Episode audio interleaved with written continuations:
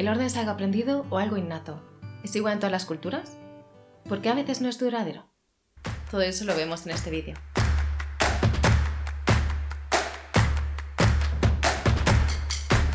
Hola, soy Lucía Terol de sencillezplena.com y hoy vengo a hablarte sobre el concepto de orden.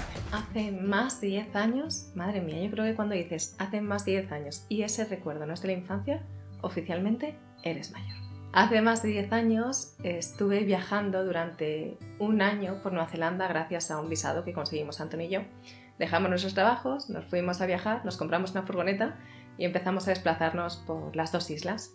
¿Qué pasa? Que conforme íbamos viajando, los ahorros iban cayendo y con el tiempo necesitamos trabajar. Encontramos trabajo en un hotel de 5 estrellas. Era un hotel internacional, era una auténtica pasada, un lugar idílico, uno de estos hoteles en los que tienes incluso el papel del baño que tiene como unas formitas, así con papiroflexia.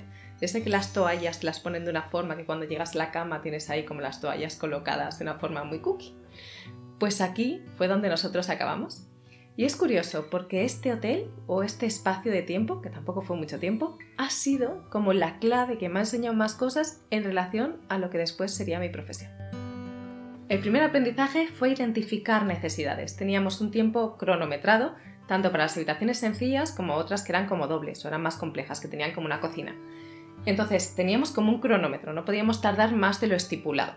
Entonces nosotros entrábamos, lo primero que teníamos que hacer era identificar necesidades, qué era lo que estaba fuera del lugar, qué era lo que necesitabas hacer, como tenías como una visión panorámica que te indicaba exactamente cuáles eran tus focos y a partir de ahí íbamos en dos, nos separábamos y cada una tendría uno de los focos. Esto es algo que desarrollé en ese momento y que después me ha servido cuando empecé a trabajar en las casas de las personas, porque yo entraba en el espacio y en esa primera barrida ya sabía identificar qué era lo que el espacio necesitaba, por dónde teníamos que empezar y qué era lo que necesitaba ser atendido. Y esto no era algo innato en mí.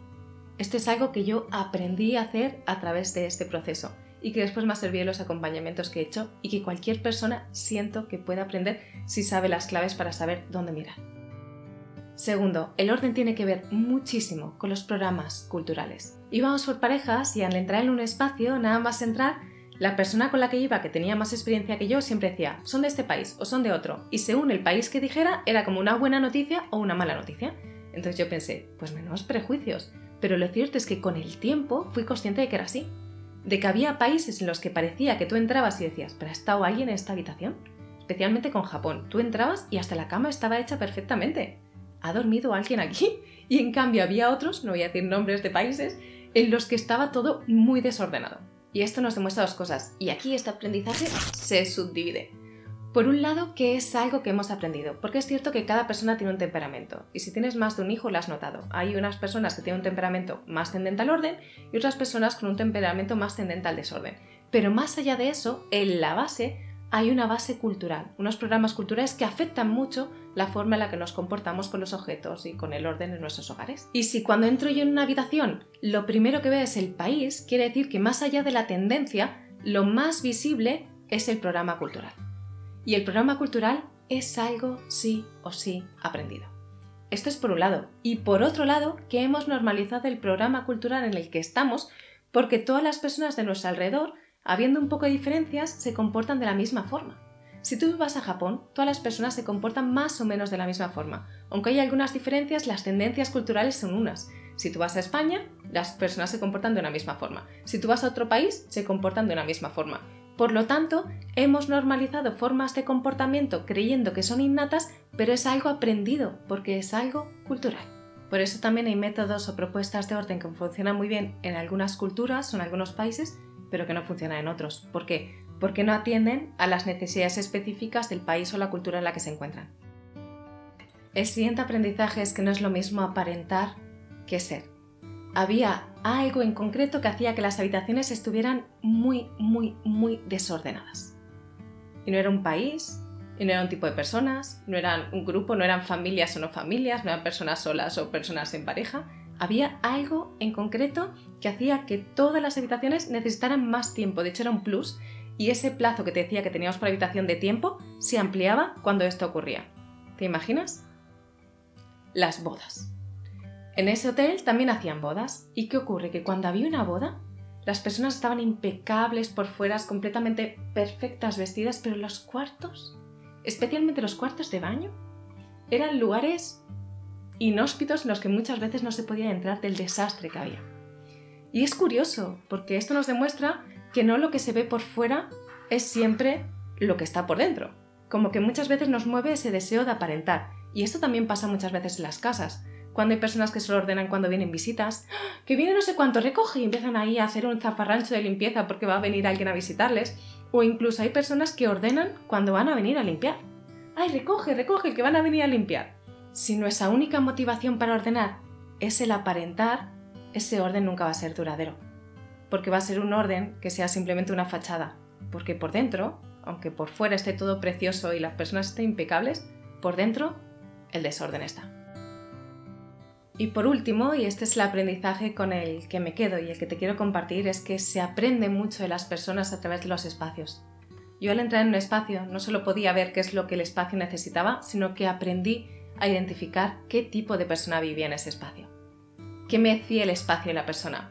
Y es curioso que cuando empiezas a atender al espacio, de forma indirecta, puedes atender también a la persona. Me da la sensación de que estamos en una cultura que cada vez se enfoca más en el yo, en mis procesos, en mis historias, lo que necesito mejorar, en lo que necesito crecer, en lo que necesito evolucionar, en lo que necesito liberarme, en lo que...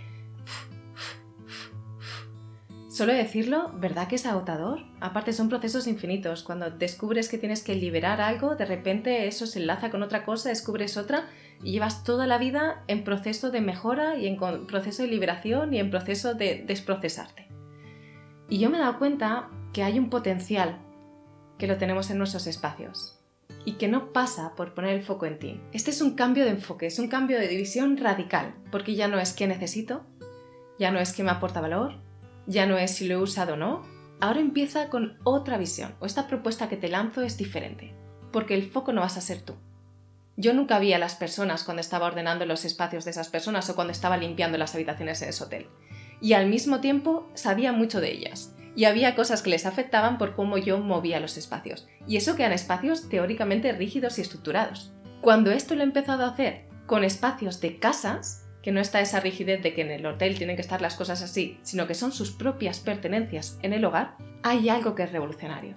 Porque dejas de poner el foco en ti y empiezas a poner el foco en ponerte al servicio del espacio. Te entregas a ponerte al servicio del espacio. ¿Y sabes lo curioso? Que cuanto más das, más recibes. Es como un símbolo del infinito que cuando más vas hacia afuera, más recibes. Cuanto más das, más te vuelve, como si fuera un efecto boomerang.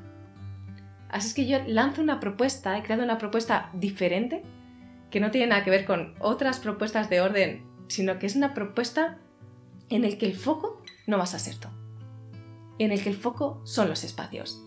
Y además es una propuesta en la que vamos a hacerlo en directo. Porque muchas veces lo que ocurre es que cuando vemos vídeos sobre orden o cuando leemos abros sobre orden, como que vas consumiendo contenido, pero realmente si ese contenido no se aplica, si no se vive, si no se traslada a tu día a día, no tiene sentido. O se quedan como parches aquí y allá.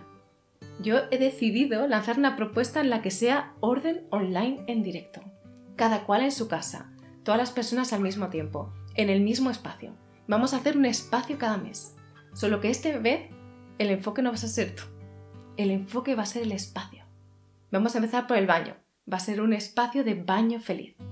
Vamos a poner el foco en el orden en el baño desde esta visión.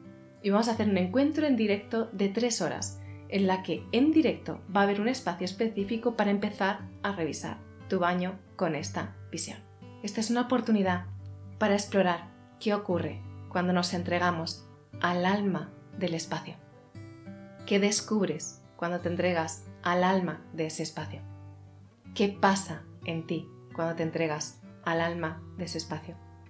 Y es curioso, porque lo que descubrirás te acercará al orden más de lo que tú podrías creer.